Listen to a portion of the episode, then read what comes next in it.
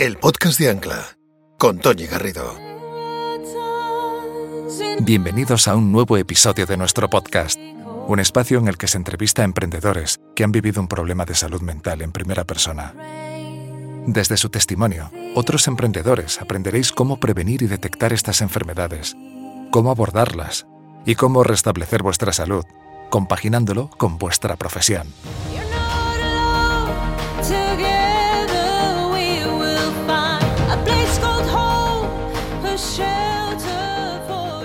En 1975, Juan Pablo Nebrera nació en Sevilla y a los pocos años su familia se afincó en Madrid. Estudió ingeniería industrial en el ICAI. Su proyecto fin de carrera, el manual de franquicia de un proyecto de pizzerías, sería su descubrimiento de este mundo para lo que en el futuro se convertiría en el modelo de negocio por el que apostaría. Ahí fue cuando le surgió la idea de emprender. Estudió un máster de finanzas en Berkeley y al terminarlo realizó sus prácticas en una startup en Silicon Valley en el año 99. Su primer proyecto empresarial en 2004 fue Communicare Home Care Solutions, junto a su socio universitario Eduardo Verastegui, un software de salud de servicios hospitalarios asistenciales en domicilio para enfermos crónicos. Lanzó dos programas de salud online, Vital Quit y Vital Diet, y consiguió venderlos a Bankinter y Deutsche Bank. Su primer negocio de franquicias llegó en 2005 con 30 minutos gimnasios femeninos. Con este proyecto, Juan Pablo se curtió en el universo de la franquicia y se convirtió en un experto en su nicho, los gimnasios especializados de barrio. La fórmula del éxito llegó rotundamente aunando toda la experiencia acumulada en más de 18 años de emprendimiento con Brooklyn Fitboxing en 2013, un nuevo concepto de gimnasio como centro de entrenamiento de boxeo para mujeres y hombres gamificado. Desde su fundación hasta hoy, Brooklyn ha sido una máquina de generar ingresos y no ha parado de crecer como la espuma. Más de 150 centros repartidos en 10 países. Se ha convertido en la única empresa española de fitness con semejante presencia internacional.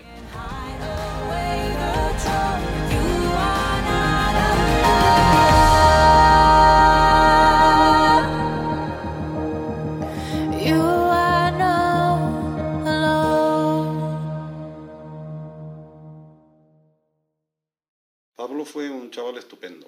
Cuando pequeño tenía una energía inagotable, le gustaba subirse y bajarse de todas partes y era bastante testarudo.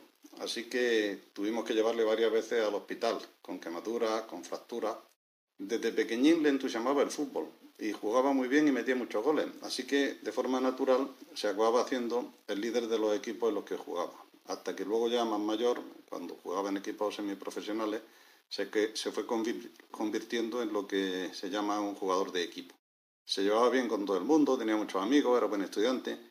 Como cambiamos varios veces de residencia, tuvo oportunidad de conocer a chicos y a chicas de varios ambientes familiares, culturales y sociales. Yo creo que eso le hizo desarrollar una gran empatía y capacidad de apreciar puntos de vista distintos. Pero también sí tenía y sigue teniendo mucho sentido crítico. Tenía muchas iniciativas, pero también se las arreglaba para centrarse en lo que era importante para él en cada momento. Querido Juan Pablo, eh, sé muy bienvenido a este nuevo capítulo del, del, podcast de Ancla. Muchísimas gracias por estar aquí. Muchas gracias. Encantado, Antonia. Lo que vienes a contarnos hoy para que nuestros escuchantes tomen nota son tus aprendizajes a lo largo de 18 años de emprendimiento en los que has obtenido un fabuloso éxito profesional, indudablemente con Brooklyn, pero eh, lo has hecho de tal manera que no has comprometido tu salud mental. Eh, entonces tú vas a ser hoy un ejemplo de emprendedor saludable que emprende de una manera sana, así que estamos deseando escucharte.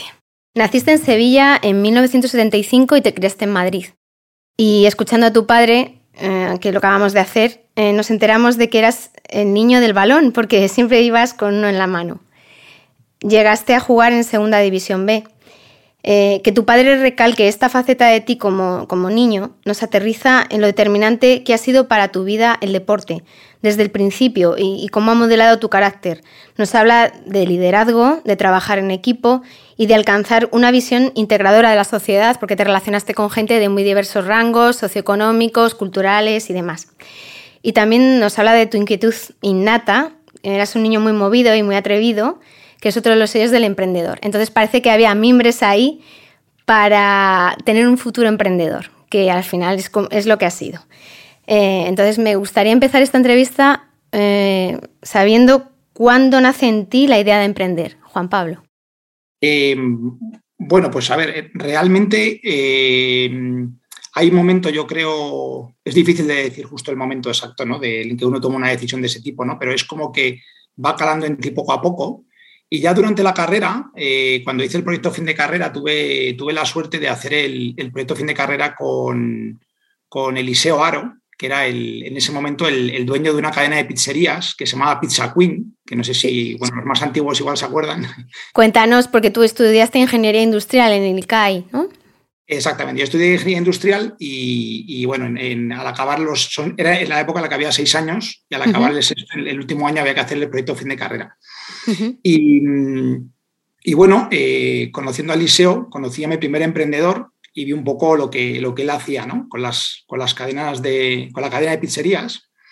Y yo le hice y le ayudé a hacer el manual de franquicia. Con lo cual, digamos que ahí me, me vi expuesto a, a dos cosas. Una, un emprendedor realmente que había conseguido un éxito interesante, del uh -huh. que aprendí un montón de cosas. Y ahí me empezó a llamar. Y me empezó a llamar también el tema de, de la franquicia, ¿no? La idea de que tú tuvieras una idea que pudieras eh, crear eh, y que otros te compraran esa idea y mejoraran el, eh, sus posibilidades de éxito, implementando, implementando en este caso era una cadena de, de pizzerías, ¿no? Uh -huh. luego también yo me iba dando cuenta, por ejemplo, pues, pues un ejemplo curioso es, organizamos el, el, la fiesta de fin de año para uh -huh. recaudar dinero para el viaje de fin de carrera, ¿no? De ICAI, uh -huh. justamente. Y todos los años se organiza en, en, el Hotel Mindanao. Y entonces, bueno, pues era como una tradición de, de los ingenieros del último año ir a ver al, al encargado, al dueño, digamos, al, más que el dueño era el, el, director general de Mindanao, y organizar la fiesta de fin de, de fin de año. Uh -huh. Y digamos las entradas y tal. Entonces, bueno, me sorprendió bastante porque eh, salió todo fenomenal, fue, vamos, recolectamos un montón de, de dinero, nos fuimos luego a, al Caribe con ese dinero, fue brutal, pero sobre todo me, me llamó la atención que al acabar me llamó el, el director general y, me dio la enhorabuena y me dijo que, que había sido eh, una de las veces, o quizá la, la vez que, mejor había visto organizada la, la, fiesta. Yo pensé, joder, pues eso quiere decir que, que se me da bien organizar a, a, la gente, ¿no? Entonces, esas dos fueron un poco los, la, los principios, ¿no? Que yo dije, oye, mmm, igual podría ser yo emprendedor. Me contabas cuando preparamos la entrevista que cuando acabaste la carrera fuiste a hacer un máster a, a, Berkeley, ¿verdad? Y luego tus prácticas fueron en una startup en Silicon Valley, o sea que eso te introdujo en el mundo de las startups también. Sí, la verdad es que también todo efectivamente se fue, se fue hilando. Eh, yo eh, tenía un nivel de inglés un poco, un poco regulero uh -huh. Y, y, me propuse eh, aprender inglés al acabar la carrera y dije, bueno, pues qué mejor que aprender inglés, pero a la vez aprender finanzas, que, uh -huh. como un ingeniero eran bastante, bastante importantes. Y al acabar ese, ese diploma en finanzas, tenías posibilidad de hacer prácticas. Y yo tuve la suerte de que me pilló justo en el año eh, 2000, en pleno boom de Internet en, en, San Francisco. Yo estaba haciendo las prácticas en San Francisco, estudiando en Berkeley, y, y entré en una startup. Y me pasó un poco lo mismo. Flipé con el, dinamismo. Yo había estado haciendo unas prácticas previamente en Seur, en una empresa más consolidada, y, de pronto vi lo que era trabajar en una startup en comparación con trabajar en una empresa tradicional. Y ahí claramente me di cuenta que, que, yo quería eso. O sea, digamos que me, me fue llevando. Eh, entonces, bueno, yo creo que eso también fue, fue muy, me marcó mucho. Antes de irme yo de esta etapa, de irnos, no quiero dejar de insistir en que en tu época de estudiante tú compatibilizabas el, el estudio con el deporte, con el fútbol y que eh, todas las tardes, ¿no? Dedicabas por lo menos tres horas o cinco, ¿cuántas eran a, a jugar? Tres horas. Es que, a ver, yo, yo jugaba en un equipo de, de tercera división uh -huh. que, que, ascendíamos, pues subimos varios años a segunda división B, con lo cual tuve la suerte de jugar varias temporadas en segunda división B y bastantes temporadas en tercera división. Y entonces los entrenamientos eran cu cuatro días por semana -huh. y empezábamos, hacíamos casi tres horas de entrenamiento diaria y luego además teníamos los viajes, sobre todo cuando, cuando, cuando no hacías, eh, entrenabas en, eh, jugabas en segunda división B.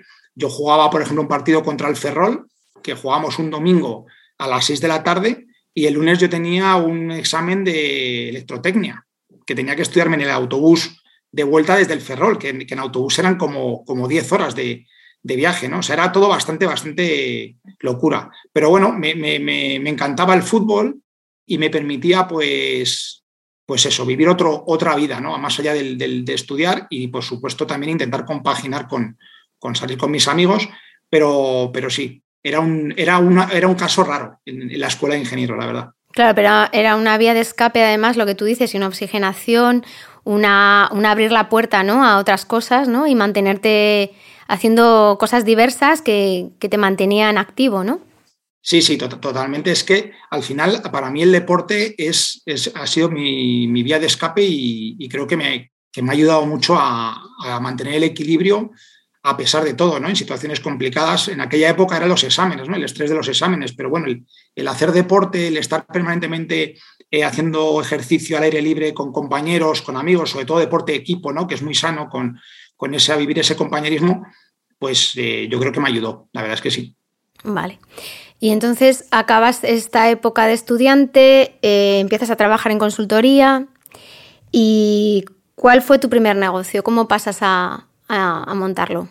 Eh, a ver, yo, yo, después de estar allí en San Francisco, vuelvo a, España. Ya un trabajo ya no era, o sea, ya no era una, beca, sino que era un, trabajo en una consultora que ahora, ahora es Oliver Wyman, en aquel momento se llamaba Cluster Consulting. Y era una consultora también muy startupera, ¿no? Una consultora donde lo que hacíamos precisamente era lanzar operadores móviles en una, empresa donde también se vivía muy de cerca el tema de las startups.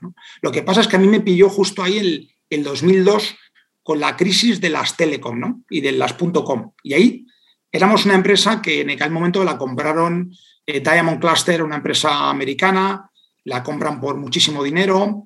Eh, estábamos 1.300 personas, cuando yo entré éramos 300, cuando vende la empresa hay 1.300 y a los 8 o 9 meses volvíamos a ser 300. O sea, tuvieron que echar casi 800 personas y, yo ya veía que se me había acabado, digamos, mi tiempo trabajando para otros. ¿no? Había vivido varios, varias eh, experiencias que me decían que lo que tenía era que emprender. Con lo cual lo que hice fue, eh, me fui a estudiar un MBA a, a INSEAD y ya tenía clarísimo, digamos, que no iba a volver a, a enseñar mi currículum a nadie. O sea, iba, iba a empezar desde, desde cero con la idea que me surgiera. Tenía un año para pensarla, para aprender, para conocer mucha gente que, igual estaba pues, en, el mismo, en la misma situación que yo. Y, ahí, de hecho, conocí, ahí fui donde conocí a Eduardo Verástegui, que fue mi primer socio con el que, con el que empezamos a emprender. Una vez acabamos el, el MBA a finales de 2003, pues eh, ya juntos nos pusimos a, a montar nuestros primeros pinitos en esto del emprendimiento. ¿no? Nosotros nos creíamos que nos íbamos a comer el mundo en... y luego descubrimos... Que no era tan rápido. Pero bueno, erais jóvenes y teníais muchos sueños.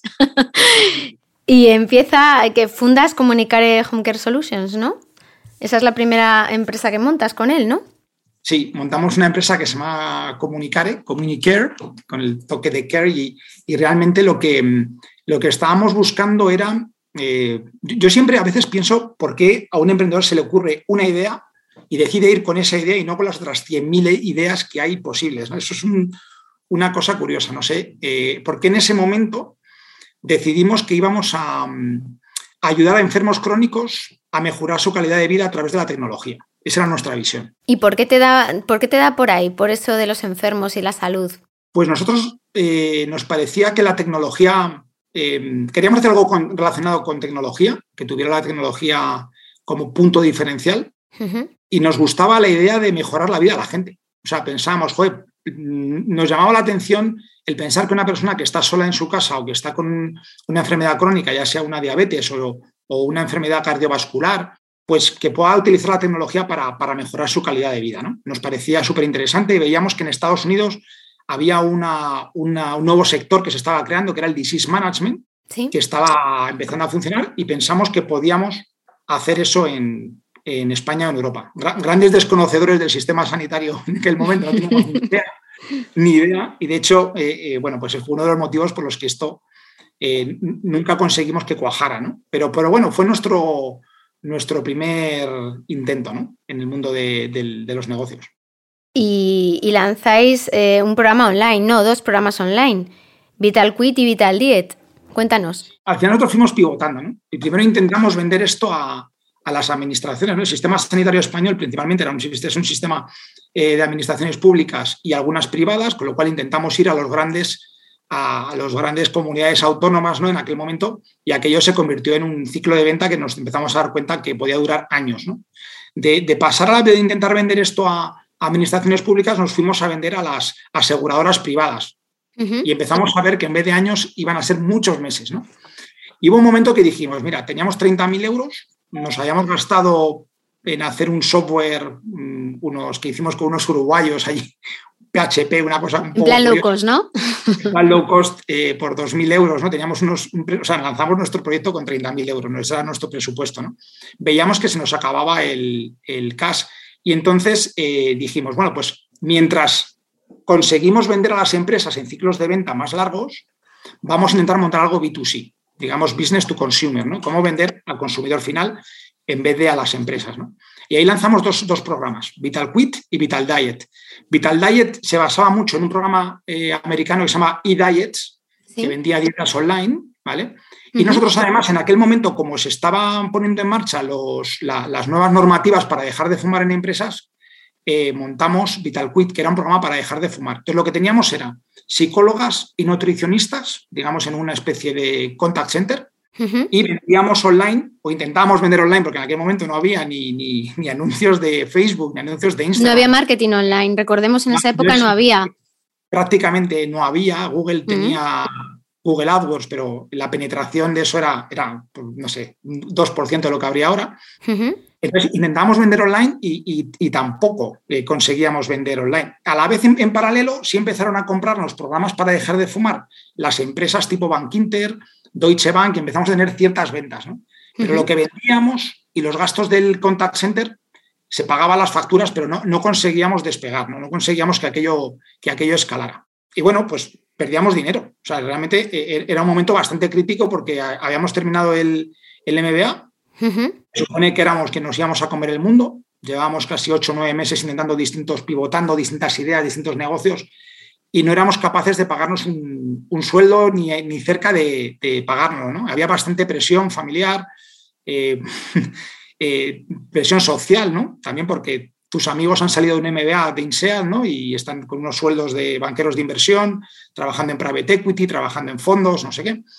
Y, tú eres un pelado ¿no? que, estás intentando montar, vender programas de dieta online. ¿no? Es un poco el pringao de las, de las cenas de colegas. ¿no? Esa es nuestra situación. Pero bueno, tú tenías claro en ese momento que tú querías ser emprendedor y que aprenderías a ser emprendedor, ¿no? Tú me decías, esto, vamos, aunque pasen 10 años, pero yo seré un profesional del emprendimiento. Vosotros ganaréis mucho dinero ahora, pero ya vendré yo detrás, ¿no? Sí, yo tenía esa, eso lo pensaba algunos días y otros días eh, no lo pensaba tanto.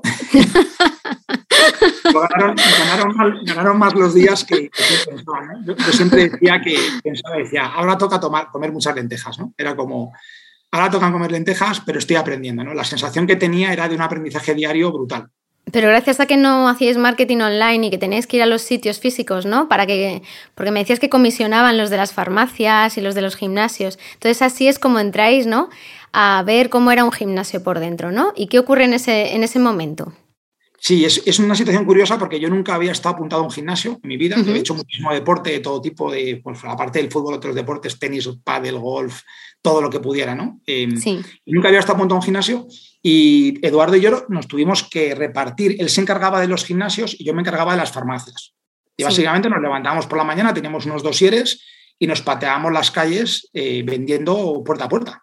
A ver cómo vendíamos esos programas pero sobre todo queríamos conseguir revendedores, ¿no? Nuestra red de farmacias que vendían nuestros programas, nuestra red de gimnasios que vendían nuestros programas, ¿no? Ese era nuestro, nuestro objetivo y tener, pues...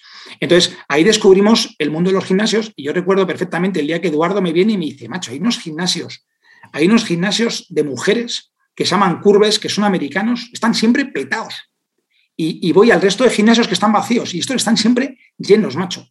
Y entonces nos pusimos a investigar, ¿no? ¿Qué era eso? Y entonces nos dimos cuenta que, nuestra idea inicial, ¿no? De era mejorar la calidad de vida de la gente que tenía enfermedades crónicas, nos dimos cuenta que la prevención era clave para, ello, ¿no? Y, además tuvimos acceso a un estudio que habían hecho en Estados Unidos con, me parece que eran algo así como 30.000 personas. Es el estudio más grande que se ha hecho de, bienestar, de wellness en Estados Unidos, donde se demostraba que eh, ejercicio físico y nutrición eran los dos pilares para la prevención de enfermedades crónicas.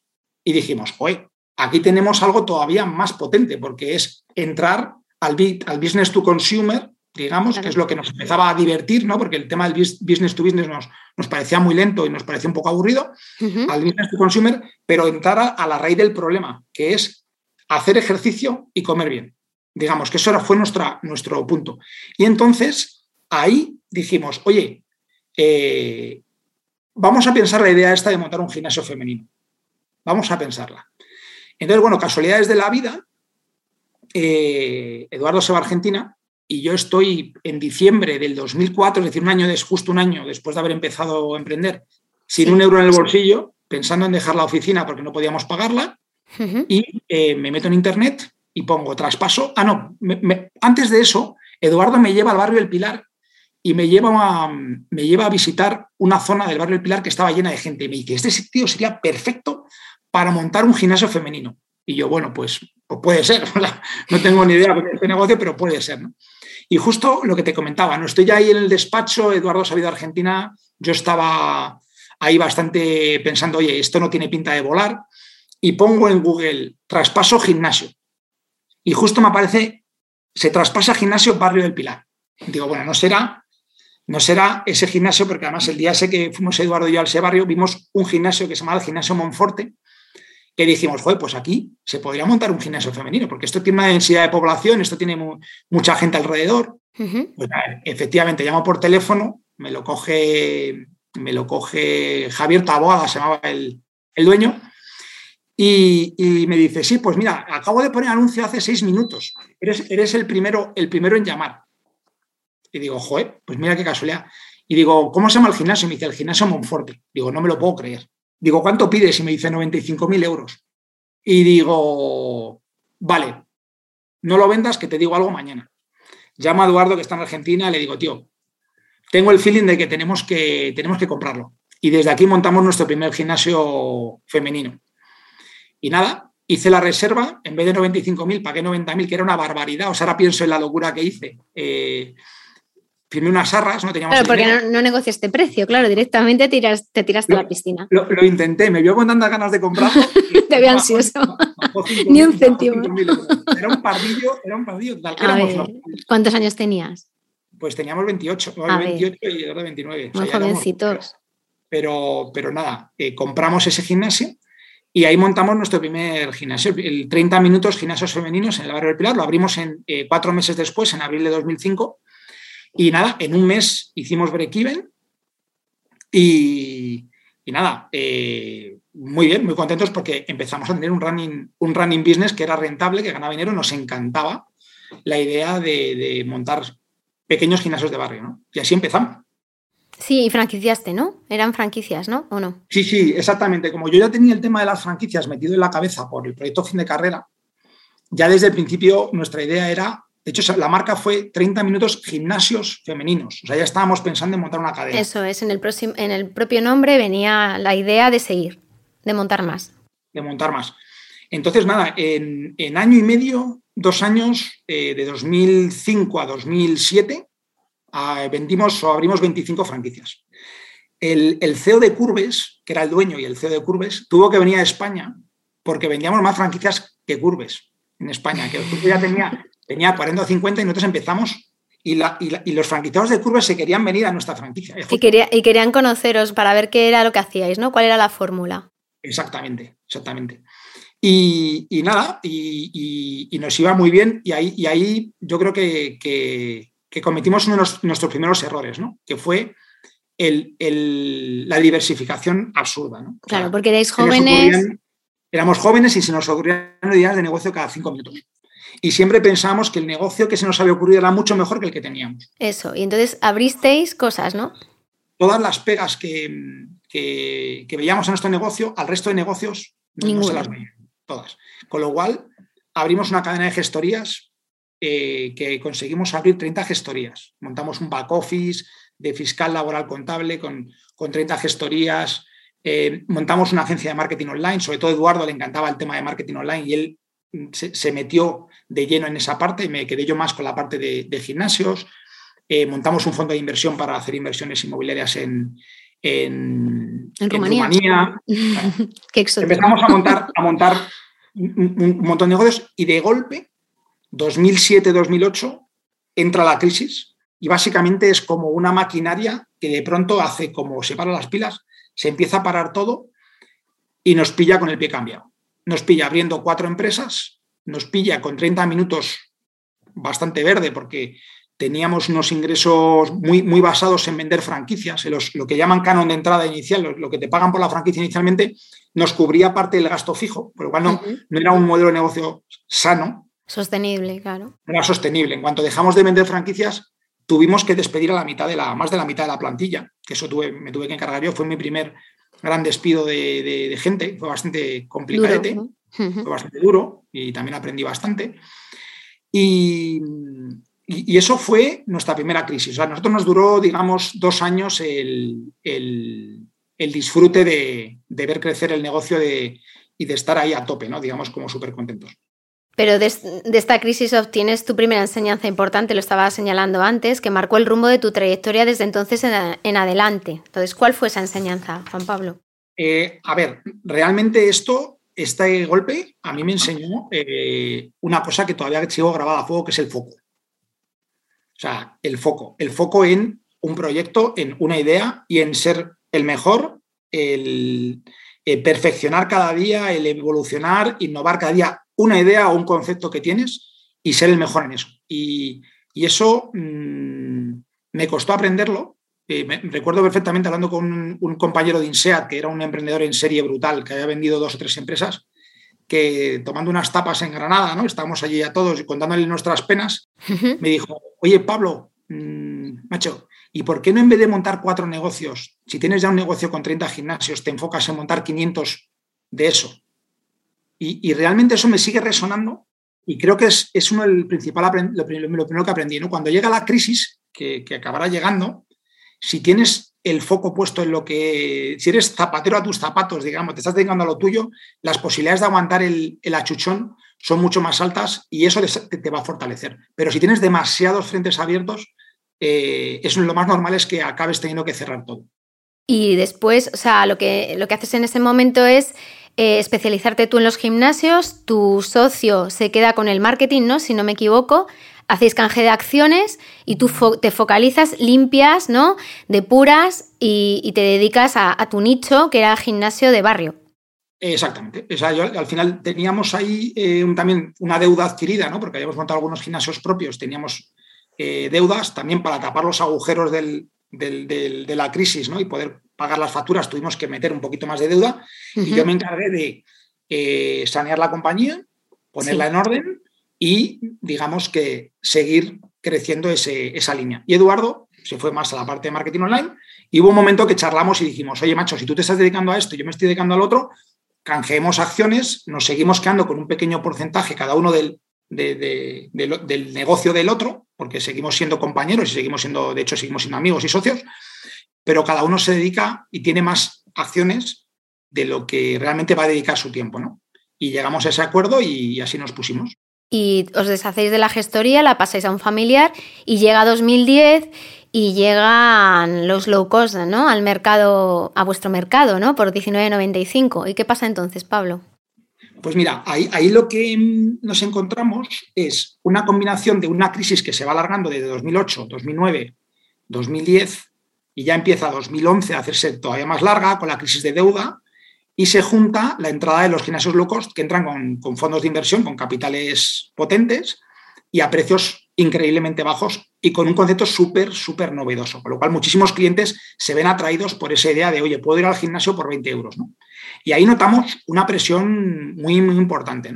Y ahí es donde realmente empiezo a entender en mis propias carnes el concepto de mercado competitivo eh, con márgenes súper estrechos y ahí había que, había que aportarle, había que crear un nuevo, valor. Entonces lo que hicimos fue crear un nuevo concepto que era Gym and Beauty, cambiamos la marca, en vez de 30 minutos gimnasios femeninos lo convertimos en 30 minutos Gym and Beauty y lo que hacemos es meterle tratamientos de estética dentro del pack del membership. ¿no? O sea, hacemos una membership, una, una cuota mensual que incluía entrenamiento 30 eh, minutos, un entrenamiento muy completo que hacíamos especializado en mujeres, con dos tratamientos de estética al mes. Y ahí conseguimos subir el ticket de 39 euros, que ya nos estaba costando venderlo porque lo vendían a 19,95 en los gimnasios low cost, lo conseguimos subir a 49 euros. Y ahí empezamos a coger otra vez tracción, nos superamos un poco esa crisis y, empezamos a, levantar el vuelo. ¿no? Abrimos varios centros propios y, bueno, parecía que las cosas iban relativamente bien. ¿no? Llega luego la crisis del 2012. O sea, eh, claro, el, relato de este, de este podcast es un hilo conductor de crisis tras crisis y reponerse a las crisis. Entonces cambia el IVA, ¿no? Del 9 al 21 y tú lo repercutes a los clientes en el precio. ¿Y qué, ocurre? Pues mira, nosotros suben el IVA a 13 puntos. Nosotros teníamos un margen de vida medio del 17% más o menos, del 17, el 15, el 17, con lo cual nos quitan de golpe 12 puntos de margen y yo digo, ni de coña, subimos precio, ¿no? O sea, subir el precio, subía, subir el precio de 49, tenías que subir el precio 12 puntos, tenías que subirlo a 55 y fue brutal la avalancha de bajas que, hubo. ¿no? O sea, yo me di cuenta que no, no iba en plena crisis 2012. Toda esta subida de IVA venía por la intervención que se hacía de los países eh, por parte de Bruselas. Es decir, que, se estaba interviniendo España. Imagínate, el nivel de paro era brutal, intentamos subir precio y aquello no lo entendía la gente. Tuvimos tasas de baja brutales. Tuvimos que volver a los 49 euros para intentar mantener a los clientes que, todavía quedaban. Y lo que sí sucedió es que de pronto mm, más o menos la mitad de la cadena entró en empatar o bajo rentabilidad. Es decir, pasamos de ser una cadena relativamente sana y rentable que empezamos a tener opciones de crecer a, otra vez encontrarnos con la mitad de los centros eh, con bastantes problemas. Esto es bastante, fue bastante estresante. O sea, yo, ya llevaba, o sea, yo había intentado montar mi negocio desde el principio después de haber acabado INSEA. Tuve unos momentos buenos, luego llegó la siguiente crisis. Luego, después de esa crisis, ya parecía que remontábamos y, entraron los low cost. Después de entrar los low cost, entran eh, la subida del. Eh, eran ya muchos años, yo llevaba ya, pues en ese momento, siete años, ocho años prácticamente, después de haber acabado el MBA, y seguía pagándome el sueldo a duras penas. Y seguía surfeando crisis tras crisis. Entonces, a ver, seguro que indiscutiblemente eh, tu sueño empezaba a perderse, ¿no? Alguna consecuencia física tendrías que estar teniendo en aquella época. Me contabas cuando preparábamos la entrevista que empezaste a dormir mal y que tú para intentar engañar a tu propio cuerpo empezaste a aplicar aquel método Silva del que no hemos hablado todavía, que nos vas a contar, que aprendiste cuando eras muy jovencito. Entonces, cuéntanos un poco qué hacías por entonces con esto. Pues mira, a ver, yo, eh, introduciendo un poco lo del método Silva, ¿no? Aquello fue una cosa muy, muy curiosa, porque mi madre, eh, cuando yo tenía, pues creo que unos 18 años o por ahí, era, era muy jovencito, me recomendó que me hiciera un curso que se llamaba Método Silva de Control Mental. Era un método basado en eh, poner tu, una especie de meditación basada en generar ondas alfa. Digamos que cuando tú entras en un estado de meditación, tu cerebro entra en, en generar predominantemente ondas alfa, ¿no? Y a, partir de ahí, digamos que entra en un estado en el que puedes conectar mejor tu consciente y tu subconsciente y te proponía hacer muchos ejercicios que yo en su momento los utilizaba para estudiar. Básicamente yo me, estudié la carrera haciendo mis ejercicios del método Silva, ¿no? Que luego, si quieres, podemos contar algunos ¿no? de, los que, de los que hay, ¿no? ¿Qué pasa? Que a mí eso de alguna manera se me había quedado la respiración, lo que llaman el 3-2-1, ¿no? que es visualizar un 3, visualizar un 2, visualizar un 1, a la vez que tú vas respirando y vas notando cómo te entra el aire por la nariz, cómo te vuelve a salir. Es como. Y eso, cuando no podía dormirme, había un ejercicio del método Silva, que es un método, método Silva, es una cuenta atrás, como contar ovejitas, pero entrando en una alfa, que sirve para dormir. Y yo utilizaba ese, ese método, ¿no? Y, además, eh, el, empezar a hacer eso me empezó a, volver a activar e, ese ejercicio, ¿no? Y no sé por qué, me empecé a dar cuenta que, me hacía mucho bien y que me ayudaba, ¿no? Y empecé, y a partir de ahí empecé un poco a, volver a retomar el tema de la relajación, la respiración profunda, y, bueno, pues me ayudó, me ayudó bastante, la verdad. Y también me contabas que en los primeros años de emprendimiento tú te metías en el laboratorio, que es otro de los ejercicios del método Silva, para crear ideas, ¿no? También te sirvió, o sea, lo aplicaste también para eso, ¿no? En ese momento. Ese ejercicio es brutal. Yo no, sé, no sé si lo utilizan en mindfulness ahora mismo de otra manera, ¿no? Pero ese, es un ejercicio eh, que mm, lo que haces es una, una relajación profunda. Tú haces normalmente para los ejercicios de método Silva, se hace 3-2-1, que se llama, que es respirando haciendo 3, 2, 1, pero esto lo haces en una meditación profunda. Entras como una especie de ascensor que bajas visualizando del 10 al 1 y entras, digamos, en tu laboratorio. Y tu laboratorio es una pantalla blanca donde tú te sientas, donde tienes todas las herramientas necesarias para resolver cualquier problema. Y a mí eso me ayudaba muchísimo para pensar en problemas de, que tenía con la empresa. Cuando tenía un problema, cuando no sabía qué hacer, por ejemplo, cuando el tema de Gym and Beauty, me ayudaba como meterme en ese laboratorio con una pantalla blanca y empezar a visualizar ideas, a imaginármelas y en una, en una meditación profunda. ¿no? Y creo que ahí aprendí mucho a conectar lo que es la intuición el consciente y el, subconsciente. O sea, ese tipo de ejercicios te ayudan a, conectar el, lado subconsciente con el lado consciente y activa un montón de cosas y un montón de ideas y te ayuda muchísimo a la creatividad. Y esto lo, lo, utilicé mucho en esta época. Claro, era un entrenamiento que todavía no era un entrenamiento mental como haces ahora, que aprendiste a hacerlo a partir de 2012, ahora no lo vas a contar, pero que ya era como la entrada a eso que tú estás diciendo, a contactar con el subconsciente y el consciente y a trabajar esa parte tuya que muchas personas pues no, no la trabajamos y no sabemos que está ahí, que nos puede ayudar muchísimo a la relajación, a agilizar la mente, el pensamiento y todo lo demás. Bueno, pues nos hablabas de que había una gran crisis y que esta última crisis además mm, conlleva la ruina para ti. Entonces, de ella obtienes otra lección nueva. ¿Qué pasa con ella? Es que además esta crisis se junta con una crisis económica, se junta con una crisis personal. ¿no? Yo me divorcié en, el, año 2011. Sí. también tenía, lo poco que tenía ahorrado lo tenía invertido en, acciones, con lo cual todo, todo lo que tenía eh, se fue mm, cayendo por la, por la caída del, precio de las acciones. ¿no? Estaba mm, prácticamente arruinado en el sentido de que ya no tenía ni empresa, ni ahorros, ni casa. ¿no? Era una situación bastante, bastante complicada. Y, fíjate, porque ahí creo que eso es uno de los momentos más fuertes o potentes de mi vida y creo que eso sí que me ha marcado para siempre, que es darme cuenta de que no pasa nada.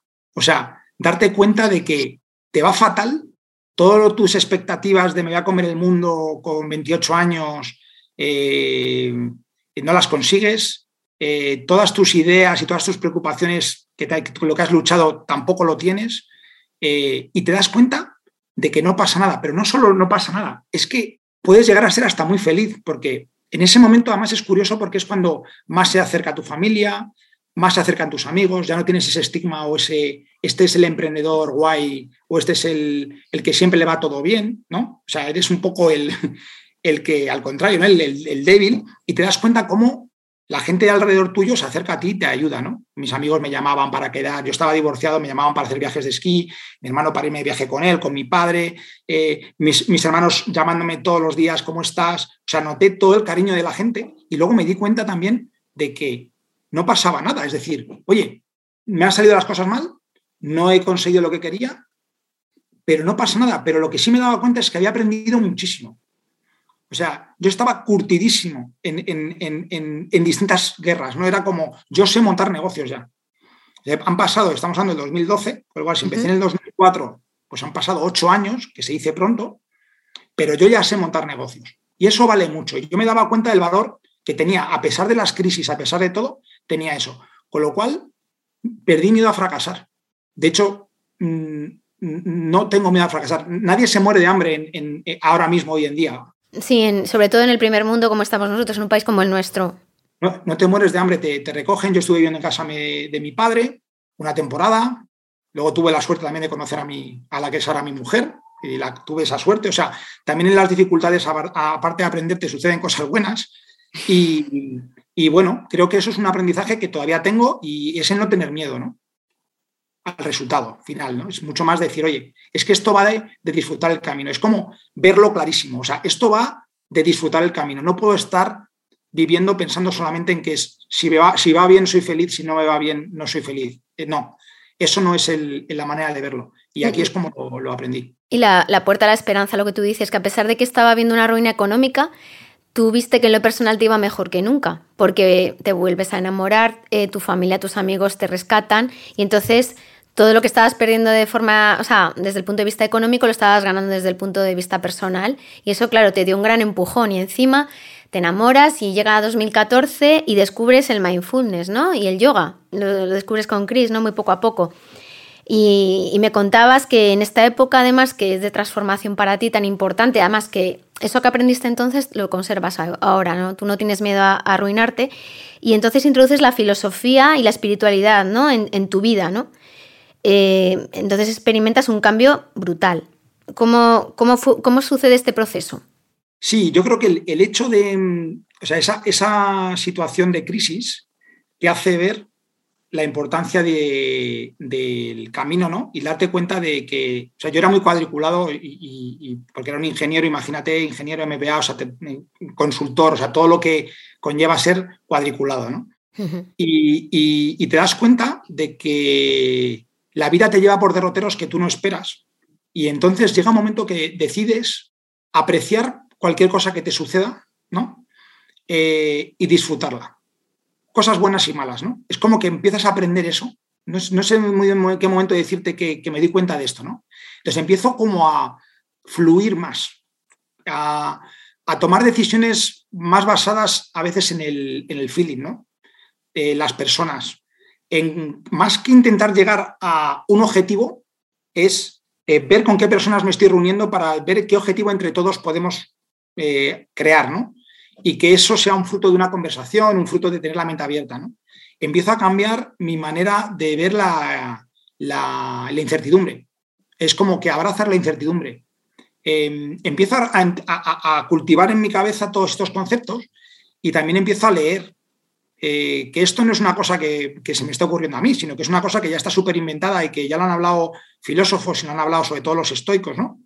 Y empiezo a conectarme de pronto con gente que piensa igual que yo y que me empieza a recomendar libros y empiezo a evolucionar, digamos, eh, como emprendedor en un aspecto, creo que para mí, mucho más positivo. Y ahí es donde empiezan a sucederme cosas increíbles, que es un poco lo que, lo que me empieza a pasar. ¿no? Empiezo a ser más creativo y fruto de esta creatividad y de estas ideas nace Brooklyn, realmente. O sea, Brooklyn es, es el fruto de, de, mogollón de, fracasos y de cosas que he aprendido y a la vez decir, oye, ¿por qué no voy a montar un gimnasio donde cuelgo sacos de boxeo y los conecto a sensores mm, guiados por una pantalla? O sea, cuando, cuando se lo contaba a mis amigos me decía que se iba a montar un colgadero de jamones.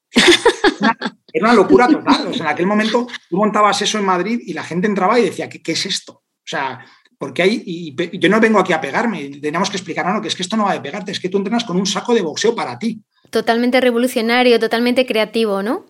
Totalmente creativo, porque yo había cogido las tendencias americanas del, entrenamiento de boxeo sin contacto, pero le había metido la gamificación y le había metido las pantallas, que eran cosas que yo había practicado ya en 30 minutos, y todo era en, vías un poco de, de arreglar o de resolver todos los problemas que yo me había encontrado eh, con mi problema como negocio anterior, ¿no? La falta de escalabilidad, dependencia total de los entrenadores, que cada uno hacía un poco lo que quería y era imposible crear un producto homogéneo, eh, la poca dependencia que tenían los franquiciados de mi modelo, porque era un modelo que era replicable, o sea, todas esas cosas las voy aprendiendo. Y bueno, y en 2014 eh, convierto el, un gimnasio de 30 minutos, que además era un gimnasio que no iba mal, o sea, no iba tampoco muy bien, vamos a decirlo, pero no iba mal, era rentable, era un sacrificio, porque al final era, oye, Em, y era salir de mi zona de confort, ¿no? Decir, yo ya de aquí lo que sea, ¿no? Y cerramos ese gimnasio en siete días, que además no teníamos dinero y me, tocó a mí con un, con, un obrero el día de Reyes, la noche de Reyes, que me costó un disgusto, un poco de disgusto con, mi mujer, en aquel momento era mi novia, de, de, no ir a, la noche de Reyes. Cabalgata. Cabalgata porque tuvimos que poner las paredes del gimnasio y yo tuve que estar. Te tuviste que remangar, que eso dice mucho de ti. Totalmente. O sea, en aquel momento no había, no había fondos. Eh, los inversores que estaban en, mi negocio en 30 minutos me los llevo a esta nueva idea, pero no les podía pedir más dinero porque ya habían puesto dinero en su momento para, para 30 minutos cuando se suponía que iba todo bien y luego fue todo mal, ¿no? Pero nunca recuperaron su inversión. Con lo cual, se vinieron todos. Eduardo Verástegui también entra en el accionariado, con lo cual digamos que me traigo a todos mis accionistas anteriores al nuevo concepto sin que tuvieran que poner fondos, con lo cual empezábamos con, creo que teníamos 15.000 euros. Así empieza Brooklyn, con 15.000 euros y reconvirtiendo un gimnasio con, unos obreros rumanos y yo. Y, en la noche de Reyes, que todo es posible, todos los sueños se pueden cumplir si se le piden a los Reyes. Entonces, desde, desde 2014 y hasta la llegada de la crisis del COVID, que estamos ahora en plena crisis, pues has abierto 150 centros en 10 países y no hay ninguna empresa española de fitness que tenga presencia en tantos países como, como tiene Brooklyn. Ha sido un éxito brutal. Entonces, al final, lo que tú estás contando es el resultado de 17 años de trabajo, de, a destajo, de prueba-error, ensayo-error, hasta dar con la fórmula idónea del éxito. Me contabas, eh, cuando preparamos la entrevista, que de todo este recorrido en el que has identificado claramente cuatro grandes, grandes crisis económicas hasta la, actual del COVID, tus dos conclusiones siempre son las mismas. Pues me, encantaría que nos hablaras de esas, de esas reflexiones tuyas porque están cargadas de sabiduría para los emprendedores que nos escuchan y para los que están por venir. Sí, a ver, yo, yo creo que hay dos cosas que para mí son claves, ¿no? Eh, la primera es que las crisis económicas siempre vienen. O sea, el que piense que no existe, que, su, que a él no le va a pillar como emprendedor, tiene que estar, tiene que ser consciente de que le van a llegar. Y para eso hay que estar preparado. Preparado financieramente con tu compañía y preparado con los procesos internos del negocio, pero hay que estar preparado mentalmente para ello. Y para eso hace falta un entrenamiento específico, ¿vale? Y un equilibrio, ¿no? Porque si no, es muy complicado sortear crisis y sortear ese nivel de dificultad donde se te cae todo, ¿no? Se te desmorona todo tu trabajo de muchos años. Y, la segunda cosa, que yo se lo digo a todos los emprendedores que veo, porque todos, evidentemente, la incertidumbre, el miedo que tienes al fracaso es brutal, es que cuando fracasas, aunque fracases, no pasa nada. O sea, tenemos la suerte de vivir en una sociedad eh, que, te, que, no te va a dejar morirte de hambre. No va a dejar que incluso si tienes hijos, tus hijos no se van a morir de hambre. Y todo lo que has aprendido eh, lo tienes ahí. Pero las crisis y, van a llegar, eh, va a llegar el fracaso. O sea, es, muy complicado que un emprendedor viva toda su carrera sin, tener un, fracaso. Y hay que, mantener, hay que tener esa preparación, hay que prepararse para ello. Es importante. A mí me parecía muy bonito lo que decías, que al final es catártico, ¿no? que las crisis son intrínsecas a la vida porque la vida son cambios y que lo bueno que tienen las crisis es que limpian y que al final dejan lo que vale, a los, que realmente valen y lo que vale en la vida, ¿no? Entonces es muy, muy, muy purificador, ¿no? Al final una crisis. Tiene un lado positivo completamente. Totalmente. Yo, yo he llegado al punto de que cuando llegaba el COVID, no me parece, o sea, evidentemente no me gusta que, llegue el COVID y me parece, o sea, no voy a decir, no voy a, frivolizar ¿no? con, la, con la crisis ¿no? de, de, lo que ha pasado y que ha sido brutal, ¿no? Pero desde el punto de vista del empresario, eh, desde el primer día lo vi como una oportunidad. O sea, es como, mm, esto es una oportunidad, porque la crisis va a ser igual de dura para todos los que estamos en el sector. Y la diferencia entre los que vayan para adelante y los que se queden estancados o los que mueran, digamos, es el cómo la afrontan y la mentalidad con la que la afrontan. Y eso es clave. Y es clave porque lo respira tu equipo. O sea, tu equipo lo huele. O sea, tú hablas tu equipo y de chicos, o sea, nos estamos dando el batacazo en nuestra vida, pero todos tranquilos, porque si nos enfocamos en aquellas cosas que podemos controlar y nos olvidamos de aquello que no controlamos y enfocamos la energía, ese foco ¿no? que hablamos, y nos enfocamos en ser todavía mejores y salir más fortalecidos, vamos a salir ganadores. Y, eso, cuando lo has entendido, te da una fortaleza brutal como emprendedor, porque no tienes miedo a la crisis, porque como no tienes miedo tampoco a hundirte, no tienes nada que perder, simplemente tienes la posibilidad y dar gracias a Dios de tener la suerte de estar ahí manejando, digamos, dirigiendo un barco y de que el equipo te siga, ¿no? Y que el equipo esté contigo. O sea, esa es una, una de las grandes, de las grandezas de emprender, que es que eres dueño de tu propio destino y tú además eres el que puedes decidir cómo afrontar esas crisis, ¿no? Eso es súper poderoso.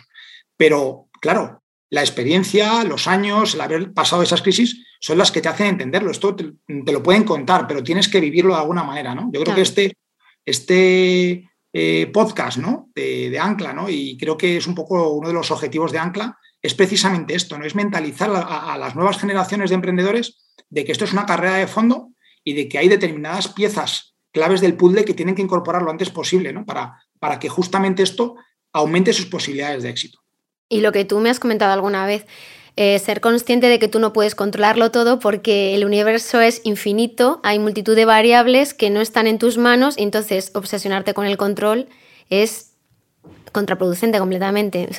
Totalmente. Es que lo que te das cuenta es de que no tienes prácticamente, o sea, tú crees que tienes control, pero no tienes control. Hay 25.000 variables fuera de tu control que afectan mucho más al negocio de lo que uno piensa. Tenemos un espejismo de control yo creo que es un tema que tenemos todos los seres humanos, que no es real. El COVID es un ejemplo, nos lo dejo clarísimo, ¿no? Pero el día a día, ¿no? O sea, al final, las cosas que nos cambian la vida son aquellas que nunca nos imaginamos y todas aquellas por las que estamos preocupadas, preocupados, ¿no? En el día a día, no son las que realmente te dan un vuelco a tu vida. Entonces, eh, es un espejismo el control y entonces es el, aprender a aceptar la realidad como te llega y adaptarte a ella e incluso disfrutarla en lo bueno y en lo malo y sacar siempre la oportunidad que hay detrás. Ese chip a mí es lo que más me, ha ayudado. Y dejarte sorprender por la vida, ¿no? Lo que tú estás diciendo, que muchas veces te trae cosas que tú no esperas y lo mejor está, es estar abierto a, ella, ¿no? Que es una, además es un mensaje de esperanza, ¿no? Pues ahora viene una parte muy práctica de este podcast, que por eso lo estamos haciendo contigo, Juan Pablo, y es poner sobre la mesa que tú desde 2016 haces un entrenamiento mental diario consciente completamente, que es tu forma de entrenarte para ese día a día del que tú estás hablando para futuros emprendedores. Es, armarte con unas herramientas que te hagan, eh, te posibiliten hacer tu día a día como empresario más llevadero y más eficaz. Entonces, eh, me gustaría que nos contaras las fórmulas que tú utilizas para ese entrenamiento con las que mantienes y consigues mantener ese equilibrio mental del que tú estás gozando. Entonces, mm, me, dijiste que utilizabas eh, tres tipos de ejercicios y me gustaría que me los contaras. Sí, a ver, la, cuestión aquí es que tú como emprendedor siempre vas a tener momentos de, de ansiedad y de estrés. O sea, los estresores externos y, la incertidumbre siempre existen. Es decir, por mucho mindfulness que hagas, no vas a eliminar el mundo. El mundo es, te da palos y es difícil. Y hay situaciones complicadas.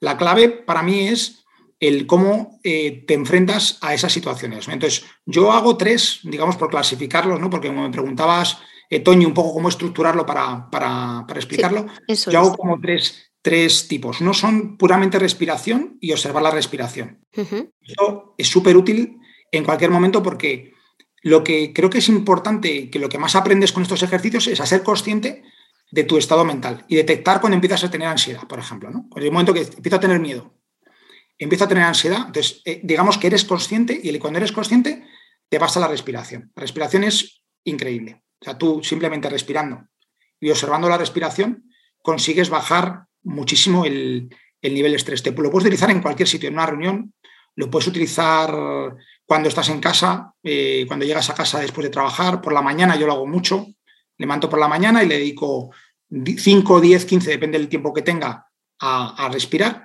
Y yo una cosa que sería la segunda cosa que hago, o sea, aparte de la respiración, que es como la A, digamos, el de, Sí, el básico, respirar y observar la respiración. Observar la respiración, simplemente eso, porque eso automáticamente yo no me conozco la ciencia de todo esto. Esto en Ancla tenemos a, Gustavo y a algunos que son los expertos. Los científicos.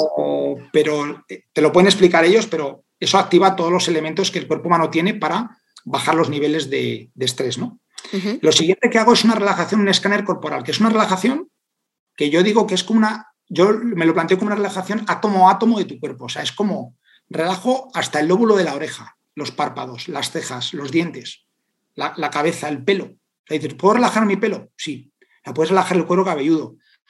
Y, entonces, cuando combinas la respiración con el escáner corporal, empiezas.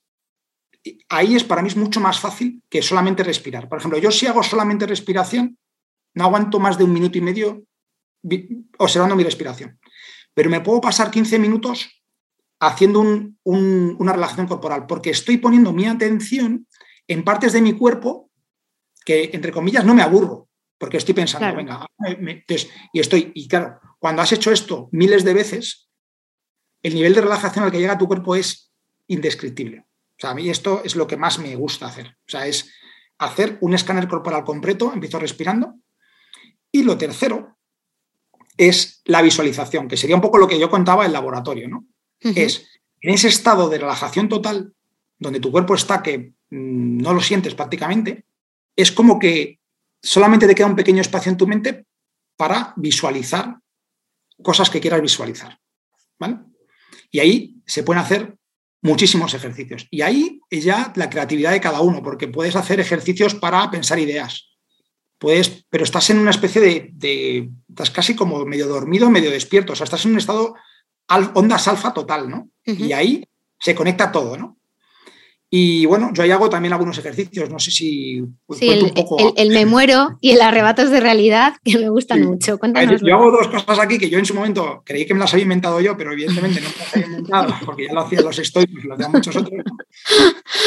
Una cosa que me, que me, parecía divertido, sobre todo cuando, cuando, tenía un nivel de estrés muy alto, era entrar en ese nivel de, de relajación total y imaginarme mi propia muerte, pero morirme, digamos. Como el del chiste que no respiro, no respiro, no respiro, venga, no voy a respirar. O sea, es, es una cosa súper que yo la, la, probé una vez y me ayudó tanto porque es un poco lo mismo que te pasa cuando te arruinas, ¿no? Te das cuenta que no pasa nada, ¿no? si tú tienes tu cabeza bien, tu cuerpo bien y tú estás sano, no pasa nada. Entonces, aquí es como, no, es que me muero. Y puedes llegar a incluso a, a, a darte cuenta de que eso es lo más grave que te puede pasar, digamos, en todas las preocupaciones que tienes. Y no sé por qué, y no me preguntes esto porque estoy entraría un poco en lo más espiritual, no sé muy bien cómo decírtelo, tampoco pasa nada. Y si te das cuenta, nos hemos han muerto todos, o sea, todos nos morimos y es algo que tenemos como ahí como, como fuera una noticia horrible, ¿no? Pero, pero bueno, lo haces y te ayuda muchísimo a relativizar. Te da paz, ¿no?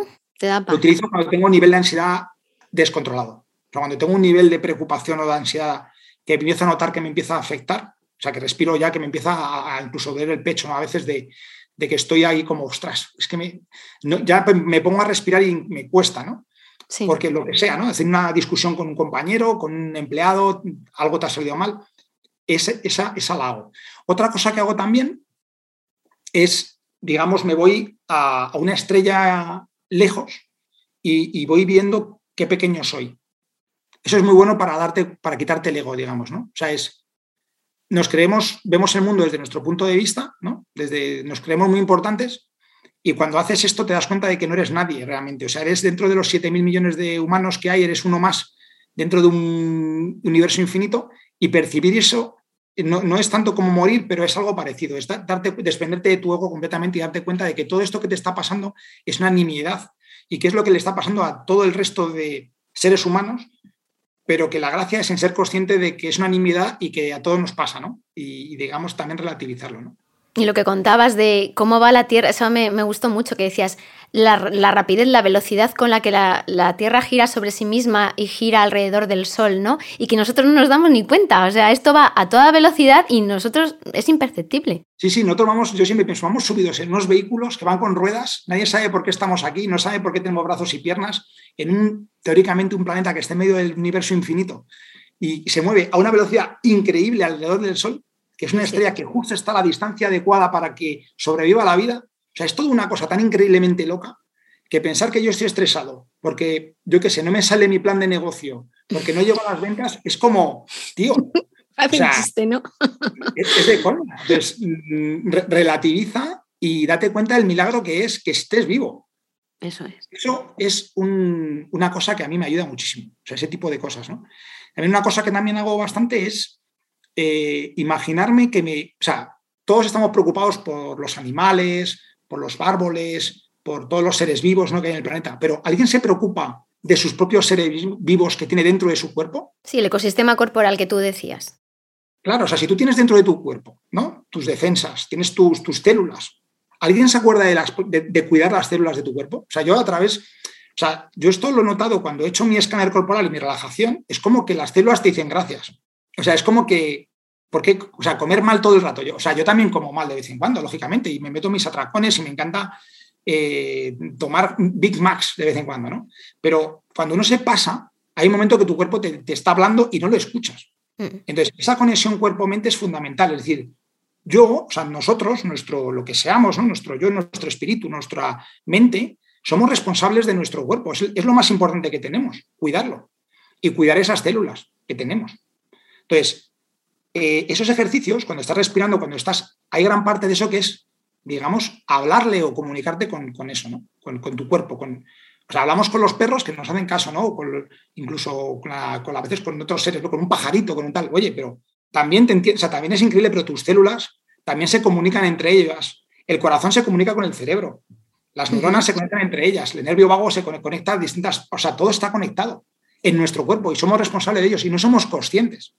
Entonces, vivimos una inconsciencia total de, que, de todo esto, ¿no? Para mí esos ejercicios me ayudan a eso, a conectarme con la realidad más real. Estoy subido en una bola gigante de masa que da vueltas a toda leche alrededor del Sol y tengo dentro de mí más eh, organismos que, que, gente en el planeta. Es acojonante, ¿no? Entonces, bueno, pues ese tipo de cosas me ayudan, ¿no? Y también te ayuda mucho el yoga, ¿verdad? Que es meditación en movimiento. Sí, exactamente. El, yoga es, es, justamente eso, ¿no? Para los que hacemos mucho deporte, porque yo sigo jugando al fútbol, sigo haciendo pádel, eh, hago fitboxing, lógicamente, eh, hago golf, o sea, todos esos son deportes de alta intensidad. El yoga no es un deporte en sí mismo, el yoga es una meditación en movimiento que te permite estar focalizado en cada una de esas partes de tu cuerpo, pero a la vez te ayuda a que compenses todo ese ejercicio que haces en la parte, digamos, más fuego, más agresiva, digamos, la calma, ¿no? Y te, devuelve todo ese cuerpo, lo, lo, equilibra, ¿no? Es un poco lo de que hablamos, ¿no? Buscar el equilibrio, el equilibrio, ¿no? Y a mí el yoga eh, me ayuda muchísimo para eso, ¿no? Porque estoy respirando, me estoy conectando con el cuerpo y estoy equilibrando, digamos, el, ejercicio. Hay una cosa que me encantó cuando me lo contaste y fue la reflexión que hiciste a raíz de, de tu meditación sobre el amor fati, el símil entre la navegación del río y la vida que es como es pensar ¿no? en la elegía de Jorge Manrique a la muerte de su padre. ¿Lo puedes compartir con los escuchantes? Esa reflexión. Sí, a ver, eso, la verdad es que se, me ocurrió justamente el día que estuvimos charlando y yo me pareció un, símil interesante, ¿no? Que es que como los emprendedores vamos, vamos por los rápidos, ¿no? O sea, nos encantan los rápidos, vamos a toda leche, nos encanta ir a toda pastilla y, y no somos conscientes de que al final todos los ríos van a parar a la mar, que es el morir, ¿no? Y ahí van los señoríos a acabar y consumir, ¿no? Que decía Jorge Manrique, ¿no? Y a veces eh, ser emprendedor, creo que se puede ser, ser emprendedor disfrutando también de los, de los remansos, ¿no? O sea, cómo conseguir eh, ese equilibrio de llegar al sitio que quieres llegar, pero también disfrutando de ese camino y viendo también las cosas increíbles que hay, ¿no? Alrededor, tu familia, tus amigos, eh, disfrutar del camino de emprender, ¿no? Cada reunión, cada momento, una ronda de capital, o sea, una ronda de inversión, en vez de ser un infierno de estrés, puede ser un momento único en tu vida, ¿no? Que nunca vas a repetir y que puedes disfrutarlo, ¿no? Eh, eso eh, creo que, que, te ayuda a la experiencia, ¿no? creo que ancla, y por eso yo estoy, me encanta ¿no? el proyecto y estoy comprometido con él, ¿no? Es un poco eso, ¿no? Es, es intentar cambiar ese concepto de emprendedor que va toda leche siempre revolucionado, que no ve nada de lo que pasa alrededor suyo, que sí, puede que monte muchas startups, ¿no? Pero al final es, vale, pero ¿qué te queda de todo eso, ¿no? Que has conseguido aprender y quedarte, ¿no? Para ti y que cuando estés muriéndote, como todos nos moriremos, digas, joder, me estoy acordando de esto, tal, se te salte las lágrimas, ¿no? De, de haber dicho, tiene una vida plena porque he disfrutado de cada minuto, ¿no? De todo esto. Tener los ojos abiertos, ¿no? Entonces es como, vale, los rápidos están muy bien, están guay, sobre todo cuando eres joven, tirarte por ahí, pero hay un momento que sí que hay que combinar un poco esos rápidos con, con disfrutar, ¿no? Porque además si solo vas a los rápidos te puedes ahogar. ¿eh? y te puedes ahogar y encima no te das cuenta de lo que ha pasado, llegas al, final y ni siquiera has visto el paisaje, ¿no? Y eso es, no, has visto el camino. Em, algo muy importante eh, que hemos estado repitiendo en estos podcasts de Ancla a lo largo de todos los capítulos es lo importante que son los hábitos de vida para poder conseguir esa salud mental de la que estamos hablando y por la que se ha creado esta plataforma. ¿no? Entonces, me encantaría conocer tus hábitos, que bueno, nos, los has ido desgranando a lo largo del podcast, pero vamos a hablar un poquito más, más concretamente de ellos, ¿no? De cuáles son los hábitos de Juan Pablo para mantener esta salud que tiene. Cuéntanoslo. Pues mira, yo creo que para mí todo esto ha sido un proceso de evolución, ¿no? O sea, si me preguntas esto hace 10 años, evidentemente muchas de estas cosas no, no las tenía, ¿no? Pero también el ir haciéndome mayor, tengo ya 46 años, también me obliga a cuidarme mucho más y a, tener muchísimo más, digamos, disciplina, ¿no? Para, para, esto, ¿no? Pero bueno, lo primero para mí es, es el, el chip, el mindset, digamos, que tienes, que es disfrutar el camino cada día y, estar agradecido de estar vivo y de ser un privilegiado. O sea, yo, yo, me considero un privilegiado por donde he nacido, por los padres que he tenido, las posibilidades que me han dado, la suerte que he tenido de poder eh, eh, decidir mi, propio, mi propia profesión, que es emprender, y, dar gracias por ello y, ser agradecido. ¿no? Y, eso es como algo que, ya tienes, ¿no? Y lo, cultivas porque se te olvida, ¿eh? O sea, esto cada, poco tiempo se te olvida y tienes que volver como a, a ser consciente y a volver a recordártelo, ¿no? Luego una cosa que sí que he hecho, y esto casi casi desde el principio, ha sido no trabajar más tarde de, las 7 de la tarde. O sea, digamos que creo que se puede llegar a un éxito empresarial trabajando hasta las 7 de la tarde. Yo, de hecho, dos o tres días a la semana, a las 5 o 5 y media ya paro. Em, no trabajo los fines de semana. He conseguido que el tipo de negocio que tengo y cómo lo he organizado es, no, he trabajado prácticamente ningún fin de semana y he, conseguido desconectar y he creado el hábito de desconectar. Y una cosa muy importante que me dijiste tú, que, como padre que eres, me parece que hay que apuntarlo, y es que cuando tus hijos eran pequeños, a las cinco y media se te caía el boli, que eso es muy importante. O sea, poder compaginar la vida personal y la familia con el emprendimiento. Sí, totalmente. Y poder bañar a mi hija y, acostarla y darla la cena y todo esto siempre y poder estar en casa con ella es un privilegio, pero es algo que, ahí me quedo. Y eso se ha creado un vínculo con mi hija y una relación que, no cambió por ninguna empresa ni por ninguna startup del mundo. Entonces, eso eh, tuve la suerte de darme cuenta. También creo que estar con Eduardo, Eduardo es una persona muy, muy equilibrada en esto también, muy familiar y, también me, lo pegó bastante él. Eh, pero sí, sí, eso, eso para mí ha sido muy, muy importante. El deporte, siempre que puedo alguna hora de deporte, hay días que no lo consigo hacer, pero prácticamente casi todos los días, si no hago, pues un día tengo partido de fútbol con los amigos, un día a la semana juego al pádel, a veces el fin de semana también, hago yoga dos días a la semana. Bueno, algún día me puedo escapar una vez al mes, puedo jugar al golf, pero siempre me busco un huequín para hacerme una, una horita de deporte. Si no tengo una hora, me hago media hora y si no, me hago 15 minutos, pero me hago algo de deporte todos los días. Y tu entrenamiento mental, ¿verdad? Eso lo haces todos los días. Es una constante. Me decías que era mejor 15 minutos y bien hechos y todos los días que una hora y una vez al mes. Sí, sí, totalmente. O sea, eso yo creo que es fundamental y además para los que em, em, empecemos o empiecen con, el tema de mm, hacer ejercicios de mindfulness, es preferible hacer todos los días tres minutos que intentar un día hacer mucho. Tres minutos, ¿eh? O sea, cinco minutos ya tiene unos efectos brutales, ¿no? Ahí ha salido justo un libro de una persona que está asociada a Ancla a través de Miracara de Nazaret Castellanos, sí. que se llama El espejo del cerebro, que habla de que en ocho semanas, haciendo ya ejercicios de entrenamiento de mindfulness, cinco o diez minutos al día, ya generas cambios increíbles en tu, en tu cerebro. Entonces, por eso lo recomiendo que lo haga todo el mundo, porque no se trata de, de convertirte en el Dalai Lama, o sea, se trata simplemente de dedicarle un ratito todas las mañanas a esa respiración, a esa relajación. De crear el hábito, igual que respiramos a diario, igual que comemos a diario y dormimos a diario, hacer estos ejercicios a diario. Exactamente. Luego una cosa que también hago es, eh, mis mañanas son tranquilas. Me levanto relativamente pronto, pero le dedico tiempo a, a mí mismo. A desayunar tranquilo. Hago un desayuno bastante saludable, me tomo agua con limón, pero bueno, lo cuento ya lo que tomo, ¿no? Me tomo mi agua con limón, le meto carbonato de magnesio, me tomo una tostada con aguacate, me hago unos huevos a la plancha, compro un, plan de, un pan de proteína, no tomo pan con mucho hidrato, sino principalmente de proteína, tomo un poco de crema de cacahuete, me tomo mi café, o sea, le dedico tiempo a mi desayuno, a cuidarme, digamos, cuido, estoy dando mi, dosis de calidad a mis células y a mi alimento. A quererte a ti mismo. A quererme a mí mismo.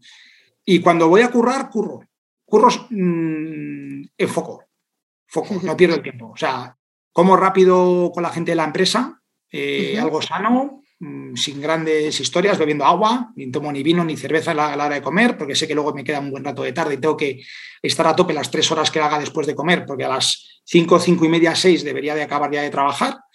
Hago mis horas de trabajo.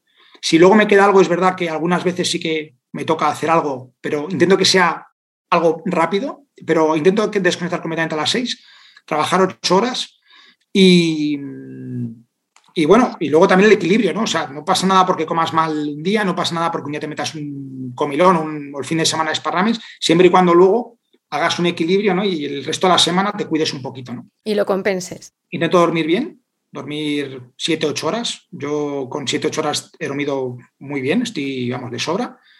Intento, pues eso, cuidar, cuidar, o sea, no tomo cafeína más que el café del desayuno, no vuelvo a tomar cafeína en ningún tipo de excitante durante el día. Y luego, pues intento también complementarme mi trabajo con hobbies, deporte, pero también con cosas que me llenen un poco, ¿no? Pues mira, hoy, por ejemplo, estaba leyendo cómo diseñar eh, jardines, por ejemplo. Me está leyendo un libro de una americana así, de diseñar jardines, de cosas, porque ahora estoy con un proyecto mío de, diseñar una, una, casa pasiva, que tengo mucha ilusión y tal en hacer, Em, y entonces aprender de cosas nuevas y leer de gente interesante, ¿no? Leerme libros eh, que, sobre todo me gusta leer de cosas que ya se ha demostrado que son buenas, ¿no? Para no perder el tiempo tampoco en, no, sino cosas que ya sé que son buenas, que son clásicos y, aprender, ¿no? Sí, porque me decías que te gustan hacer lecturas de otros temas, ¿no? Que te van del trabajo y de los temas profesionales. Sí, sí. Pero también me hablabas, eh, me gustaría que nos aportaras autores, porque tú te gusta mucho, nos lo has dicho al principio de la entrevista, eh, leer autores clásicos, estoicos, y te gusta la filosofía. Entonces, pues me gustaría que nos apuntaras algunas, algunas referencias bibliográficas. Pues mira, aparte de los libros que yo creo que nos gustan a todos, ¿no? que puede ser novela histórica o ciencia ficción, que son muy entretenidos, ¿no? que, también hay que, a mí me encanta leer también ese tipo de novelas, sí que de vez en cuando me gusta también pues, temas más, digamos, filosóficos o espirituales, porque también hay que aprender. ¿no? Entonces, bueno, pues yo siempre recomiendo los estoicos, porque a mí me han ayudado muchísimo. Estoicos, pues eh, el, más, el más potente para mí es Meditaciones de Marco Aurelio, que es uno de los libros más brutales que existen, es como un tío hace dos mil años era capaz, era el tío que más, que más poder tenía ¿no? en, el, en, el universo, en el mundo, ¿no? en el planeta, esa persona era capaz de hacer ese tipo de meditaciones, ¿no? Y eran los mismos problemas que tenemos cualquiera de, nosotros, de emprendedores y no emprendedores, ¿no? Tenían los mismos problemas, pero subido en lo alto del, Imperio Romano, ¿no? Y es increíble ese libro, ¿no? Meditaciones de Marco Aurelio, ¿no? Eh, Cartas a Lucilio de Séneca, Séneca que además siempre presumimos en el cole, os acordáis que era el filósofo español tal Séneca, no sé qué. Sí. Bueno, pues Ortega y Gasset, ¿no? Perspectivismo, ¿no? Como, como la realidad no es más que el conjunto de las diversas realidades de todos, ¿no? O sea, el pensar que la realidad es blanca o negra y que solamente lo que yo veo es la realidad es, es una entelequia, ¿no? Entonces, el perspectivismo de, Ortega y Gasset, que, pues bueno, pues lamentablemente pues tampoco le damos mucho como en España, pero es, es, es, uno de los genios españoles, ¿no? Un gran eh, filósofo. Eh, bueno, Platón, ¿no? Sí. Banquete, o sea, una obra maestra. Y luego, por ejemplo, eh, más, más de ahora, eh, sobre estoicismo, está Ryan Holiday. A mí me parece fantástico. Yo me he leído dos libros de él, que uno se llama Ego is the Enemy, que es en cuanto a cómo el ego es justamente nuestro enemigo, ¿no? O sea, lo, que siempre decimos que nosotros somos nuestro principal enemigo y nuestro principal, digamos, impulsor. Podemos ser nuestra, nuestra cara y nuestra cruz pues habla de eso, ¿no? Y, desde el punto de vista estoico, es un libro brutal. Y luego The Obstacle is the Way, que es un poco el, cómo los obstáculos, cómo las dificultades is the way. O sea, es el camino para, llegar al, al, éxito, si es que el éxito tiene alguna definición, o por lo menos para disfrutarlo, ¿no? Y justamente habla de esto, ¿no? El amor fati, ¿no? Que es el cómo aceptar, el, el ser capaz de aceptar todo lo que te viene, incluidos los obstáculos, de alguna manera, y hacer de ellos, al contrario, tu arma con la que puedes ir venciendo los obstáculos del futuro, ¿no? Y bueno, luego hay uno que me encanta, que, que, es Stephen Covey, que es un clásico, los siete hábitos, ¿no? Y el séptimo hábito que es justamente eso, ¿no? Que es afilar la sierra, el hábito siete de Stephen Covey, que es afilar la sierra, que es precisamente nunca dejar de estudiar y de aprender, ¿no? Que es, que yo creo lo que para cualquier emprendedor es fundamental, ¿no? No estancarnos, creernos que porque nos va bien este negocio, que pues nos puede bien ahora y probablemente dentro de un tiempo no nos irá tan bien, ¿no? porque es así el ciclo de vida de, los negocios, pero el, cultivar e, estas cosas te dan un, te dan un, recorrido mucho mayor ¿no? en esa carrera, en esa maratón que es la profesión de emprender. ¿no? Qué referencias tan interesantes. Pues ya por fin llega el final de la entrevista, que nos hemos estado aquí un buen rato charlando juntos, que ha sido una maravilla. Y te voy a hacer la pregunta con la que siempre cierro este podcast. Eh, ¿Qué mensaje le daría el Juan Pablo adulto al pequeño Juan Pablo del que nos hablaba tu padre al principio de la entrevista? Pues mira, mm, cuando me, planteabas esto, me quedé un poco así, que no sabía muy bien qué decir, ¿no? pero luego rápidamente me, salió lo que además justamente en el año 2020, cuando, perdón, el 21, mi, objetivo del año 2021, cuando después de tomar las uvas, ¿no? me pongo como mi objetivo, ¿no? y era volver a ser no dejar de ser niño, ¿no? Ser más niño, era, perdón. Yo dije, quiero ser más niño. Y, esto es un poco lo que, lo que, sigo intentando, ¿no?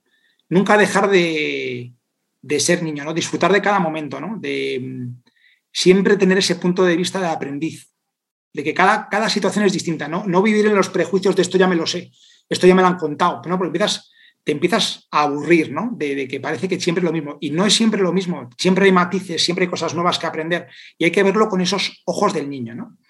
Eh, menos serio, a veces me pongo muy serio, me pongo muy, bueno, quizá por ejemplo, pues igual algunos de los que escuchen este jugueteo más serio, pues, pues a veces sí me pongo un poco serio. Bueno, eh, tiene una sonrisa permanente en la cara siempre, ¿eh? Lo puedo decir, sí. Pues eso, eso lo quiero, se lo quiero decir a, a ese Juan Pablo adulto, ¿no? Ese seguir seguir disfrutando, quitarme las manías, ¿no? O sea, a veces creo que con los mayores, a veces me pasa con mis amigos, ¿no? Que de pronto es como, es que ahora yo ya esto no, porque esto ya no me gusta, porque esto ya no sé qué, porque es que a mí no me gusta tal. Es como, quítate de todas esas manías de prejuicios. Los niños no tienen tantos prejuicios, no tienen tantas historias, ¿sabes? Eh, viven de otra manera, ¿no? Entonces es un poco volver a eso, ¿no? Y aquí pongo un ejemplo que me encanta, que es Clint Eastwood, soy fan total de sus películas, total de él. Me encanta su música, de las, la música de sus películas, ¿no? Y, me encanta, ¿no? Con 91 años ha estrenado, 91 años ha estrenado otra película más. Que se dice pronto, ¿eh? Y, en la entrevista le preguntaba, ¿no? Que cuál era la clave de su, de su éxito. De hecho, hay una canción que se llama, que es no, dejes, no, no, dejar entrar el viejo dentro de mí. No estoy dejando que el viejo entre dentro de mí. Y entonces, bueno, pues tengo 46, todavía soy muy joven, pero ya se empieza a notar. O sea, es como que ya empezamos en ese punto de la vida que empiezas como a... Y no, no, no, yo no, no quiero, voy a luchar contra eso, ¿no? Es mi objetivo, eh, seguir, seguir siendo un niño, viviendo como un niño, evidentemente he aprendido más cosas, pero la simplicidad del niño y las ganas de disfrutar y la sorpresa, ¿no? De todo, del, niño. Así que eso es un poco lo que yo le diría al pequeño Juan Pablo. qué, bonito consejo. Pues muchísimas gracias, Pablo, por, por habernos dedicado tu tiempo y compartir con nosotros todos tus aprendizajes vitales. Eres un ejemplo de emprender sanamente y ha sido un placer escucharte y aprender de ti. Mucha salud y mucha suerte. Pues nada, muchísimas gracias y un placer enorme, Toñi. Un beso fuerte. Un besazo. Chao. Chao.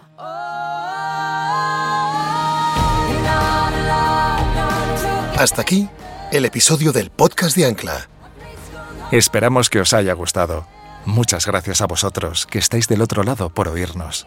En el próximo episodio volveremos a escuchar a un nuevo emprendedor con su propia historia de equilibrio cuerpo-mente que contar. Seguidnos en nuestra web ancla.life y en nuestras redes sociales para descubrir de quién se trata.